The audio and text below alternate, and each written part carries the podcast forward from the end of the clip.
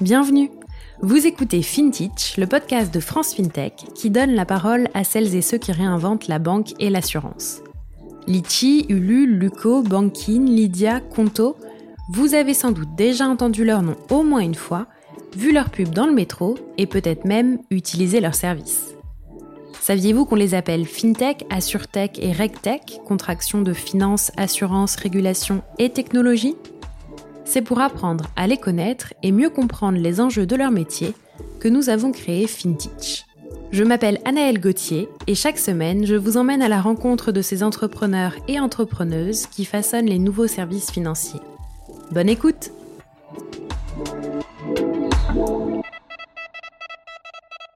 Je suis ravie de vous retrouver pour le quatrième épisode de FinTech. Mon invité du jour, Guillaume Dodifray, cofondateur de Sena. Sena, c'est quoi? C'est une usine de création de produits d'assurance, comme le dit Guillaume dans l'épisode. 25 000 personnes ont déjà souscrit à une police d'assurance de Sénat. Je vous laisse écouter pour tout savoir sur la question.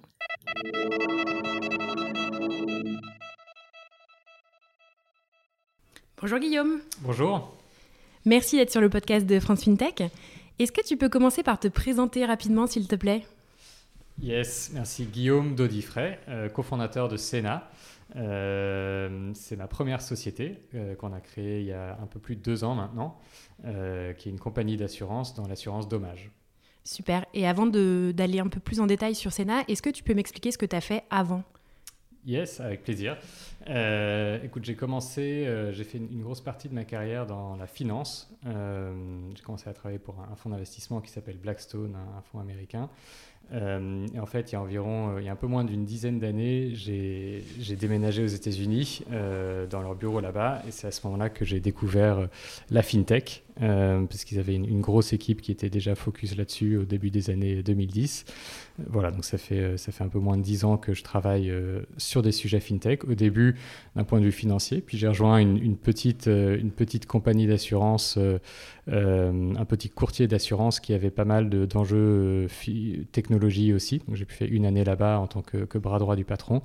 et juste avant d'être chez Sena, j'étais dans un fonds de growth equity, Euraseo, où j'ai bien sûr regarder et travailler sur des sujets fintech. On a notamment investi dans United Credit, euh, qui est un des, le premier deal du fonds euh, dans lequel j'étais, euh, et aussi pas mal, de, pas mal de deals généralistes comme Doctolib, Back Market.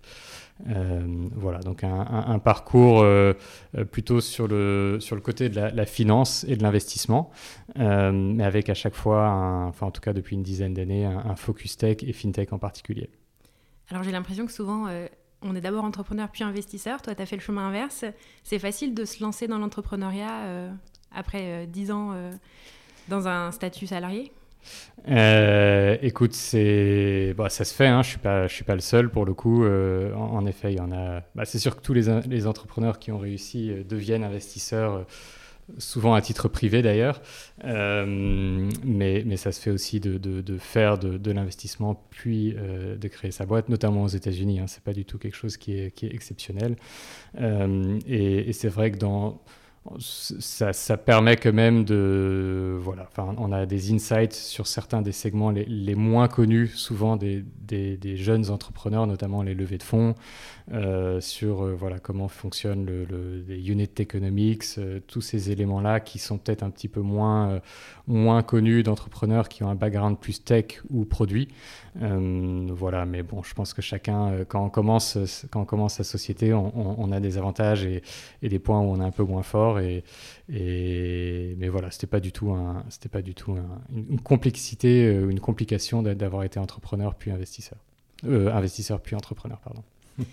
Et tu as eu un déclic? Enfin, ça s'est fait euh, naturellement parce que euh, il y a un projet qui s'est monté tu as eu envie de le rejoindre? Comment ça s'est fait en fait? Ouais, bah, c'est deux, deux, raisons, euh, deux raisons en fait. La, première, c'est une rencontre. et la deuxième, c'est en fait via mes investissements d'avoir vu une, opportunité, une opportunité de marché.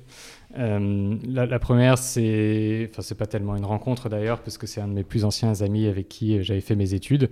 et en fait, il se trouve qu'on avait tous les deux gravité autour de l'assurance. lui, parce qu'il travaillait pour un réassureur, moi, parce que j'avais regardé ce secteur en tant qu'investisseur, mais aussi parce que j'avais fait une année euh, chez un petit courtier. Euh, et en fait, on en parlait assez souvent. Euh, et en fait, au bout d'un moment, on est arrivé un peu à une conclusion, chacun séparément, de se dire que l'assurance, enfin, beaucoup de gens essayaient de, de la disrupter, notamment par la distribution. Euh, donc c'est plein de modèles, euh, dont certains qui sont euh, membres de France FinTech et qui sont assez successful, où ils disent, voilà, en fait, les, les assureurs aujourd'hui, ils savent pas parler aux millennials, par exemple, ou ils savent pas parler aux... ou ils savent pas forcément distribuer et gérer des produits d'assurance tels que les gens les veulent aujourd'hui, à un mode plus digital. Et, donc ça, on en a vu certains, mais c'est vrai qu'en tant qu'investisseur, j'en avais vu pas mal qui, bah, en fait, ça décollait pas vraiment, quoi. Parce que c'est vrai que les, les assureurs enfin disons, tout le monde a envie d'être assuré, mais personne n'a forcément envie de faire la démarche de s'assurer. Euh, et donc c'est vrai qu'on regardait, des, on des, boîtes qui avaient quand même des petits chiffres d'affaires. Et en fait, il se trouve que de par mon activité, euh, j'étais amené à voir d'autres boîtes qui, faisaient des choses qui n'avaient rien à voir avec l'assurance, euh, type ben, United Credit dont je parlais avant, ou alors Back Market qui est une, place, de, marché de téléphone d'occasion. et il se trouvait qu'en fait, si, c'est arrivé plusieurs fois que à la fin du, pitch du CEO, ils disent voilà, ça c'est notre core business. Euh, il se trouve qu'on marche très bien dessus, on fait tant de marge, mais on a un deuxième business dont en fait on parle jamais, euh, parce que ça intéresse pas forcément euh, les gens, euh, mais qui fait une grosse partie de notre chiffre d'affaires. En fait, ce business-là, c'est de l'assurance. Et, en fait, en voyant ce, sujet apparaître une fois, deux fois, trois fois, et en en parlant avec mon ami d'école, qui est depuis devenu mon cofondateur, Philippe, et lui, en fait, voyait la même chose d'un point de vue de la réassurance, on s'est dit, en fait, c'est assez incroyable, parce qu'on voit beaucoup de gens qui lancent des projets qui, sont, qui n'ont comme unique euh, euh, intérêt et objectif de vendre de l'assurance. Euh, il y en a certains qui marchent très bien, mais ça reste difficile parce que les coûts d'acquisition sont élevés, encore une fois, parce que les gens ne veulent pas forcément. Par contre, il y a plein de gens qui en fait font de l'assurance un peu comme un side business et là, ça marche très très fort. Et on parle de centaines de milliers, voire de millions d'euros de primes. Euh, et, en fait, c'est à ce moment-là, il y a eu un peu un déclic euh, à nous deux. On s'est dit, bah, c'est assez incroyable parce que tout le monde est focalisé sur la distribution. Euh, mais en fait, ceux qui sont en train de vraiment gagner leur, enfin, faire générer beaucoup de volume, c'est les assureurs qui sont derrière euh, les distributeurs, euh, donc c'est l'assurance affinitaire, et des gens qui euh, voilà, fournissent les produits pour que d'autres les vendent. et en fait, on, a réfléchi, on a creusé un peu plus, et on, s'est dit, que en regardant le marché, que les gens qui faisaient ça aujourd'hui n'étaient pas forcément outillés d'un point de vue technologique, d'un point de vue business mind, enfin d'un point de vue mindset business pour faire ce métier-là. Donc on parle plutôt des, assureurs un peu plus enfin, connus de la place, qui ont souvent des, modèles full stack où eux vont tout faire. Ils vont faire le portage de risque, la gestion et la distribution. Mais on se dit, si on se place dans un, dans un monde où la distribution va être séparée euh, des autres métiers, en fait, il faut vraiment un assureur qui devienne un spécialiste de ces métiers back-office, entre guillemets, euh, parce qu'il n'y en a pas aujourd'hui. Voilà, donc un, acteur qui est jeune, un acteur qui a euh, construit ses propres outils dès le début avec des nouvelles générations, qui a des API, enfin avec des, technologies de nouvelle génération, qui communiquent en API. Euh, voilà, donc c'est un peu comme ça qu'on s'est dit, bah, en fait, il y a une opportunité, on a un début d'équipe, parce qu'il y avait lui qui était vraiment focus sur la partie assurance, et moi plutôt sur la partie business, tech, finance. Euh, et c'est comme ça qu'on s'est lancé. Et donc c'est comme ça qu'est né Sena. Et donc vous êtes la première compagnie d'assurance en assurance dommage depuis 30 ans, c'est ça? Exactement, ouais. Euh, en fait, c'est un, c'est, euh, c'est vrai que c'est un secteur qui, qui, qui évolue assez peu. et d'ailleurs, c'est pas que, c'est pas qu'en France, hein, c'est, c'est partout dans le monde, parce qu'il y a, des, il y a vraiment des très grosses barrières à l'entrée qui sont certes, d'un point de vue avoir un avoir un agrément et, avoir du capital, mais c'est aussi tout un savoir-faire assurantiel qui est, compliqué à acquérir. Euh, et voilà, donc c'est pour ça qu'il y a assez peu de gens qui, lancent ce type de société. En effet, le, modèle de distribution est, disons qu'il y, a moins de barrières à l'entrée. Euh, mais nous, dès le début, on s'est dit, si on veut révolutionner le, secteur, si on veut vraiment apporter de la nouveauté et, et permettre à des courtiers, permettre à des distributeurs d'inventer des nouvelles assurances, de distribuer différemment, de gérer différemment, en fait, bah, on ne peut pas se permettre d'être nous-mêmes dépendants d'un autre assureur. Il faut que nous, on ait le, disons, le, la main sur, sur le crayon et qu'on puisse avoir une totale liberté pour inventer euh, les produits d'assurance de demain. Est-ce que tu peux nous en dire plus sur concrètement comment ça marche? Tu mentionnais les API tout à l'heure. Est-ce que tu peux nous expliciter un peu ça? Absolument. Nous, on travaille donc en, marque blanche, euh, c'est-à-dire qu'on va euh, systématiquement avec un distributeur et ou un courtier proposer un nouveau produit d'assurance. Euh, là, le distributeur et ou le courtier, eux, vont plutôt se, focaliser sur la distribution et la gestion de sinistres. Euh, nous, on va plutôt se focaliser sur le pricing, la tarification, euh, sur le réglementaire, sur le juridique et sur le suivi de risque. parce qu'en effet, hein, les, disons, les produits d'assurance ont une spécificité assez forte qui est que on commence par vendre le produit et ce n'est qu'une fois qu'il est vendu qu'on découvre s'il sera rentable. Parce qu'on peut très bien avoir plus de, sinistres euh, qui étaient prévus. Euh, et donc il y a vraiment toute une, toute une compétence de suivi de risque euh, qui est faite chez nous. Et, et, la façon dont ça marche concrètement, c'est que on va nous-mêmes, on va trouver des secteurs qui nous semblent particulièrement intéressants. Euh, notre premier secteur, c'était l'assurance billetterie, euh, parce qu'on pensait qu'il y avait un gros potentiel là-dessus. Il y a toujours un gros potentiel, mais bon, il se trouve que l'année 2020 et, le début d'année 2020, euh, c'est un petit peu en pause. mais on trouve des secteurs qui sont intéressants, et sur ces secteurs, on va aller chercher nous-mêmes, ou alors, euh, vu qu'on commence à être assez connu, des distributeurs, des courtiers vont nous contacter. Et ensemble, on va travailler sur le produit un peu de leur rêve. Euh, et, par exemple, sur la billetterie, le, on, a travaillé avec un courtier qui, est, qui, est, qui, connaît très bien le monde du spectacle, le monde des événements. Euh, et il nous a dit, j'aimerais proposer une assurance qui permet aux porteurs de billets de se faire rembourser si eux-mêmes ne peuvent pas y aller. mais avec un twist qui est qu'ils n'ont pas besoin de justifier forcément euh, pourquoi ils n'ont pas pu y aller. Parce que c'est vrai que ce type d'assurance, euh, ça existe. Hein. On, a été confronté, enfin on peut les acheter quand on achète un billet d'avion ou quand on achète un, billet de train ou même quand on achète un billet pour un concert.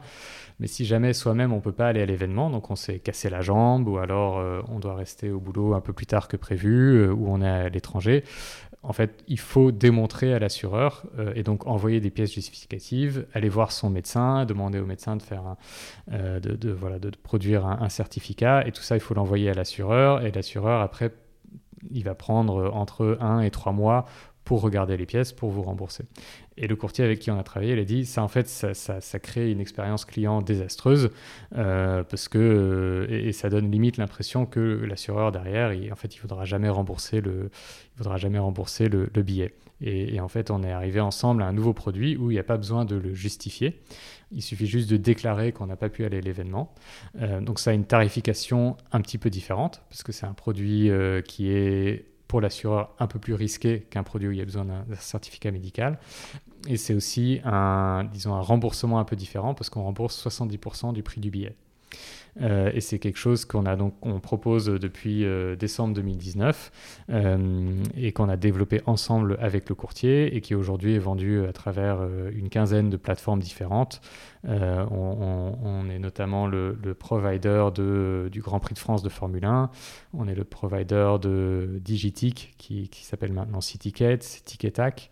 et, et c'est un bon exemple et surtout les, chiffres qu'on a reçus du marché montre que ensemble, avec le courtier, on était à l'écoute du marché, on a réussi à proposer une assurance qui était beaucoup plus proche des besoins. Parce qu'avant qu'on propose notre assurance à nous, il y avait des taux de transformation d'environ 8-9% sur l'assurance billetterie.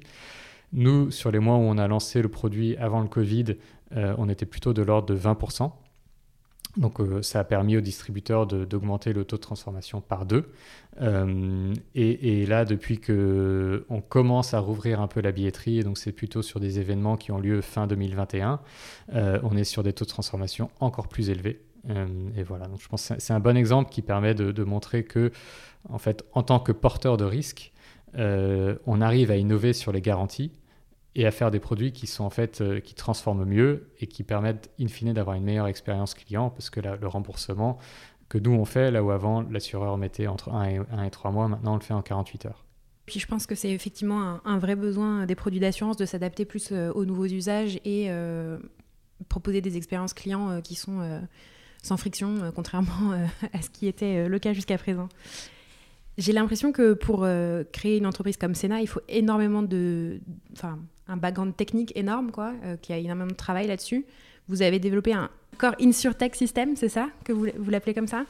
Un Core Insurance System, absolument, ouais.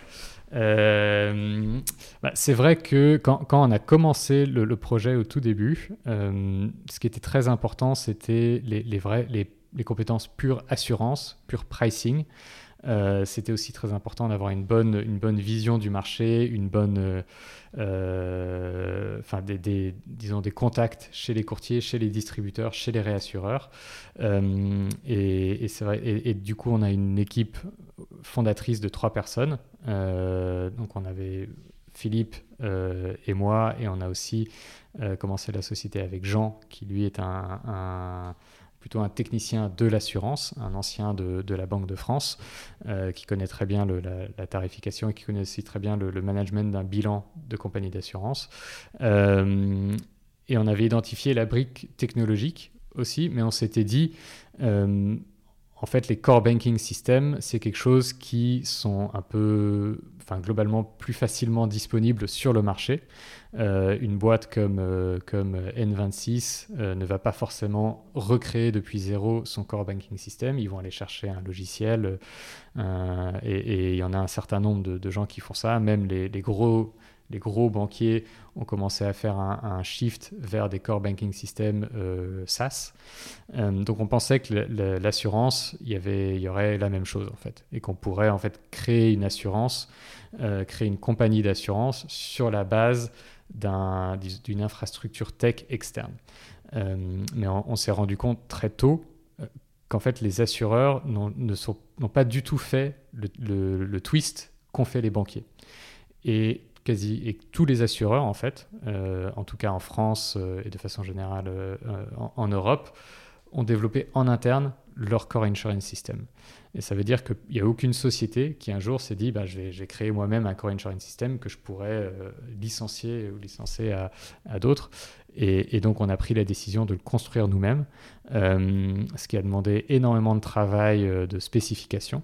Euh, parce que c'est vrai que notre, la particularité de notre modèle, c'est qu'on n'est pas sur un unique produit d'assurance. Donc on va faire de l'assurance billetterie, on va faire de l'assurance chien-chat, on va faire de l'assurance des loyers impayés, on va faire de l'assurance euh, ordinateur portable. Euh, et, donc il a fallu imaginer un système qui puisse ingurgiter une très forte disparité d'informations euh, voilà, donc ça nous a pris, ça nous a pris beaucoup de temps. C'est toujours, euh, voilà, c'est quelque chose qui sera jamais finalisé. Euh, mais aujourd'hui, on est, on est très content parce qu'on a fait un, système qui permet de, d'une part, de se connecter par API aux distributeurs et aux courtiers. Et, après, c'est là vraiment la partie core, c'est en fait de suivre notre risque en temps réel. et plutôt que de le faire avec des fiches Excel, ce qui est le cas pour une grosse partie des assureurs, de le faire vraiment en live et de le faire tourner par nos, algorithmes. Très clair. Du coup, la société, elle a été créée en 2018, je crois. Vous avez fait une levée de fonds en 2019 de 14 millions d'euros. Vous en êtes où aujourd'hui? Euh, Yes, donc en, effet, on a, lancé à l'été 2018. On a fait une, levée seed euh, assez importante de 14 millions. Euh, on a levé notamment avec le fonds GFC. Euh, et avec euh, Alliance France. C'était important pour nous, euh, vu que le métier est quand même assez technique quand, on parle de, tout ce qui est plutôt back-office, suivi de risque. C'était important pour nous d'avoir autour de la table des gens qui connaissent très bien l'assurance de l'intérieur. Et donc, on est très content que, Alliance France ait investi chez nous, ainsi que le Family Office de Michael Benabou. La financière Saint James. donc on a fait cette levée de fonds, 14 millions, qui était d'une certaine façon très élevée aussi par rapport à la taille de, de la société à l'époque, parce qu'on n'avait pas de chiffre d'affaires, on n'avait pas encore d'agrément, et on était, de mémoire, on était un peu moins d'une dizaine. Donc c'est vrai que d'habitude, on lève plutôt des, des montants euh, moins élevés quand on est à ce stade-là. Euh, mais nous, du fait qu'on a demandé un agrément, euh, il fallait qu'on ait des fonds propres très importants. L'année 2020, on a vraiment passé à, développer bah, ce Core Insurance System, à développer nos produits d'assurance, à développer nos partenariats. ce qui fait qu'au final, on a, malgré le Covid, je pense, fait le, le, lancement, le, disons, le plus fort d'une InsurTech au niveau européen. Euh, en termes de chiffre d'affaires, en termes de, nombre de, personnes assurées. Euh, et... Est-ce que tu peux nous donner quelques petits chiffres peut-être? Ouais, bien sûr. Ben, là, l'année 2020, on a fini avec 3 millions d'euros de chiffre d'affaires euh, pour donc notre première année. Et on a aujourd'hui à date 25 000 personnes qui ont souscrit à nos polices d'assurance. Euh, et, en termes de levée, voilà, il nous reste quand même pas mal de pas mal d'argent sur, sur le balance sheet, d'autant que le modèle assurantiel est plutôt bon de ce point de vue-là, euh, parce qu'on reçoit les primes avant de payer les sinistres. Donc c'est plutôt un, on a, en fait, on est plutôt cash flow positive, même si, euh, même s'il y a du, burn, parce qu'on a, on est bien sûr petit, on a du, on a du, on a des personnes. Euh, et, là, justement, en début d'année, on, vient de boucler notre budget et, on vise de se mettre, de se mettre en levée de fonds, euh, voilà, courant d'année 2021, pour, pour préparer l'avenir. Tu as parlé rapidement de votre équipe. Vous cherchez euh, plutôt euh, des experts de l'assurance ou des gens qui viennent euh, d'autres métiers? Alors, on est, on est un peu sur les, sur les deux piliers, parce que c'est vrai qu'il y, a des, il y a des compétences quand même qui, qui, qui en fait, on, peut les apprendre sur le tas, mais c'est très technique. Et, je pense notamment à tout ce qui est actuariat, donc Actuaria, c'est un peu de la data science, euh, mais appliquée purement euh, à l'assurance. Euh, et voilà, ça c'est typiquement des gens qui, ont déjà travaillé dans des compagnies d'assurance, qui ont souvent un, diplôme d'actuariat. Et donc on est en train de recruter ce type de population, aussi des, populations de juristes qui connaissent bien l'assurance, mais sur toute la partie produit, sur toute la partie tech, sur toute la partie marketing. En fait, on est plutôt en train d'aller chercher des compétences en dehors de l'assurance et faire, faire euh, revenir dans, ce secteur qui est, qui est passionnant, mais, mais où il y a eu pas forcément beaucoup, beaucoup de mouvements ces, ces dernières années, en fait, de faire revenir des compétences d'autres industries euh, et des compétences, des technologies, des façons de travailler. Euh, donc c'est vrai que notre, équipe tech, par exemple, on n'a personne qui vient de l'assurance, on a uniquement des personnes qui, qui, qui, qui, voilà, qui était sur d'autres, d'autres domaines avant. Là, on est en train de recruter dans l'équipe produit. pareil, on va aller chercher des gens qui n'étaient pas dans l'assurance, euh, plutôt sur des modèles B2B2C comme nous on faisait, euh, mais dans des, dans, des, dans des domaines, dans des secteurs où, disons, il y a déjà une grosse vague d'innovation dans les dix dernières années. Très clair. Si on passe un peu plus sur le marché de la surtech euh, global, donc on le mentionnait tout à l'heure, vous êtes un des rares acteurs français à être une vraie compagnie d'assurance, entre guillemets, euh, Alan l'est sur euh, le marché de l'assurance santé. Est-ce que tu penses que c'est quelque chose qui va être davantage développé euh, dans les années à venir? Oui, c'est, bon, je pense même, même plus, plus tôt que ça, hein, parce que c'est vrai qu'on. Enfin, y a, je crois qu'il y, y a, quelques projets qui sont aujourd'hui en gestation, de, qui veulent devenir des compagnies d'assurance. donc, on, enfin, on va voir comment ça évolue, mais c'est toujours très ambitieux. Donc, c'est vrai que je pense qu'il y a certaines personnes qui se lancent et peut-être que ça n'arrive pas, mais, mais, nous, en tout cas, on espère que les gens y arrivent parce que, euh, enfin, déjà, on aime bien notre métier et, plus il y a de gens présents dessus, plus, euh, enfin, le, disons, plus le marché augmente en fait, euh, parce qu'il y a quand même une, part d'évangélisation.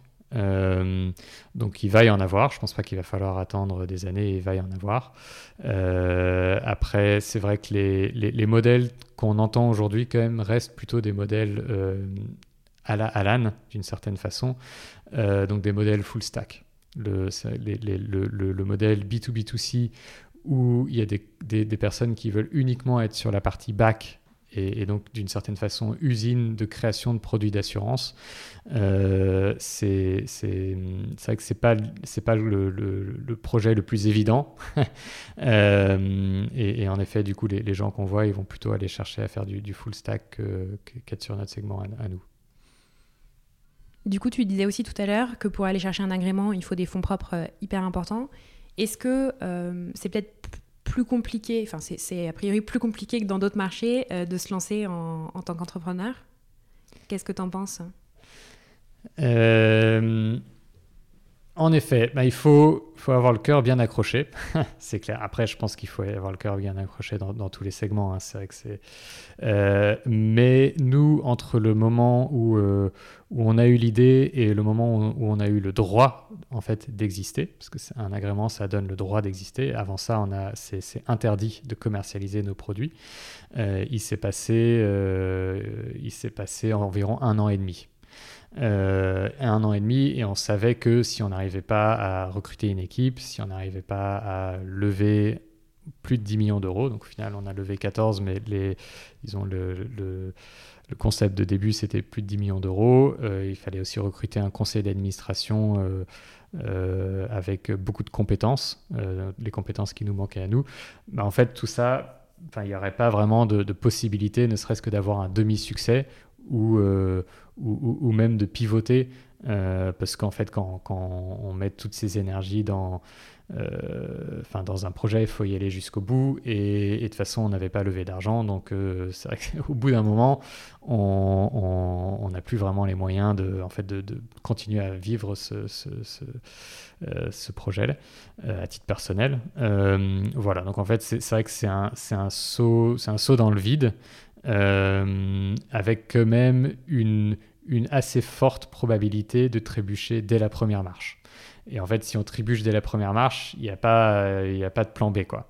Euh, voilà. Alors que je pense peut-être que d'autres projets, au moins il y a un feedback loop qui est plus rapide on, va essayer d'être dans le marché, euh, voilà, de commencer à faire ses premiers euros. Euh, c'est même plus facile pour lever de l'argent hein, quand, on a un début de traction. Nous, c'est vrai qu'on s'est vraiment levé uniquement sur, un, sur un, bah, quelques slides, quoi, quelques slides et, et, des photos de nous. Euh, voilà, mais bon, on n'est pas, pas les premiers à l'avoir fait, on n'est pas les derniers, et, donc c'est faisable, quoi. Très clair. Et du coup, avoir le cœur bien accroché, est-ce que tu aurais d'autres conseils pour celles et ceux qui voudraient entreprendre en finance ou en assurance? Je pense de, mon... Ouais, c'est une bonne question. Peut-être mon, mon ressenti après avoir été dans le marché euh, voilà, depuis, quelques, depuis quelques années. Euh, pour revenir un peu au, sens même de l'assurance, l'assurance, c'est de, la, de la mutualisation c'est qu'en fait, on, soi-même, s'il nous arrive quelque chose de, mauvais dans sa vie, si on a un accident de voiture, euh, euh, si sa maison brûle, en fait, on a mutualisé le risque. Et c'est la, disons que c'est la, c'est pas la société, mais c'est toutes les autres personnes avec qui on est assuré qui, vont permettre de, euh, couvrir cet aléa de la vie. Et qui est un très beau, enfin d'ailleurs un très beau, un très beau message, un très beau concept. Euh, mais en fait, ça, disons que ça, ça, s'est développé jusqu'au sein de l'industrie. Euh, et, l'industrie de l'assurance est, une industrie où il y a beaucoup de, je dirais, d'entraide. Il y a beaucoup d'entraide, euh, beaucoup de, enfin, c'est de mutualisation de compétences, mutualisation de savoir, et les gens travaillent ensemble. Je pense que c'est vrai dans la banque, mais je dirais que c'est encore plus vrai dans l'assurance, où nous, en tant que jeunes pousses, il y, a, quand même des institutions euh, centenaires et multicentenaires qui ont, qui ont accepté de travailler avec nous, des, des, sociétés comme Swiss Re, Munich Re, Hanover Re, euh, voilà, qui n'ont même pas leur euh, siège en France, qui ont dit voilà, moi je suis prêt à, parier sur, sur, cette, sur cette jeune compagnie. Et en fait, voilà, si j'avais un conseil à donner, c'est d'avoir, enfin, si on vient dans l'assurance, d'avoir cet état d'esprit de, collaboration, d'entraide, euh, et c'est super important. Et c'est vrai que nous, dès le début, on s'est dit, en fait, on, on vient dans l'écosystème pour apporter quelque chose de plus à l'écosystème, donc pour travailler avec les gens qui sont déjà là et les aider à mieux faire leur travail, enfin si on peut, hein, tout en bien sûr nous bénéficiant, mais, mais, pas avec un état d'esprit de voilà, on va, on va arriver, on va tout mettre par terre et, ils vont voir ce qu'ils vont voir. Euh, et, je pense que c'est important, euh, c'est pas forcément important partout, hein, parce qu'il y a juste certains secteurs qui ont besoin de, de, faire table rase du passé. Mais il se trouve que l'assurance, il, y, a beaucoup de, personnes qui ont, qui, ont vraiment envie, beaucoup de personnes qui ont un très bon fond. Euh, et voilà, donc mon conseil, ce serait d'utiliser cette, disons, ce secteur qui est à la base un secteur où la mutualité est très importante, euh, et, d'avoir une approche constructive pour arriver à, ce que tout le monde, à ce que tout le monde en bénéficie. Au bout de deux ans et demi d'entrepreneuriat, euh, toi, tu tires quelles leçons, peut-être à titre personnel, euh, bah, de, ce statut, on va dire? Écoute, l'entrepreneuriat, j'ai pas envie de faire de grandes leçons euh, parce que honnêtement j'en suis à mes tout débuts. Euh, mais voilà je pense que c'est important de rester humble euh, parce qu'on a quand même on a quand même enfin beaucoup beaucoup de, setbacks. Et, c'est vrai que enfin faut pas perdre de vue le disons l'objectif final ça c'est clair mais, mais clairement la, route vers l'objectif final en tout cas de ce que moi j'en ai vécu, c'est très très différent de ce qu'on avait imaginé. Et on a, on a beaucoup de mauvaises surprises, on a quelques bonnes surprises. Euh, enfin, en tout cas, c'est mon expérience à moi. Donc euh, voilà, il faut savoir rester humble et pas, euh, enfin pas tout prendre voilà à titre à titre perso quoi. Parce que c'est vrai que c'est enfin c'est un parcours semé de surprises quoi. Dernière question, euh, Guillaume. Si jamais tu avais des ressources à recommander à nos auditeurs, que ce soit newsletter, podcast ou livre, ce serait quoi? Euh, écoute, moi je reçois tous les jours la newsletter d'un journaliste américain qui s'appelle euh, Matt Levine, qui s'appelle Money Stuff, et qui en fait porte un regard un peu cynique euh, sur euh, voilà, le, monde financier, euh, plutôt Wall Street, mais un petit peu tech VC. Et, c'est toujours, c'est toujours rigolo en fait, parce qu'il il, regarde des événements de l'actualité avec son œil à lui. là, le, dernier, les derniers blog posts étaient sur l'action GameStop. Euh, voilà, qui, est passé de 10 dollars à 500 dollars. Et, en fait, il, raconte à chaque fois, voilà, avec beaucoup d'humour euh, et beaucoup de recul, euh, comment les différents, les différents acteurs de, l'industrie réagissent, les hedge funds, les particuliers, les fonds de private equity. Et, et, voilà, c'est assez drôle. C'est c'est plus pour se détendre quand on aime bien la finance. voilà, donc Matt Levin, Money Stuff. Merci Guillaume. Merci beaucoup. Merci d'avoir écouté ce nouvel épisode de FinTech. J'espère qu'il vous a plu. Je vous propose de le partager à deux personnes de votre entourage pour faire connaître le podcast. Et n'hésitez pas à vous abonner sur votre plateforme préférée pour ne manquer aucune sortie. Merci pour votre écoute attentive et à la semaine prochaine pour découvrir une nouvelle histoire entrepreneuriale avec FinTech.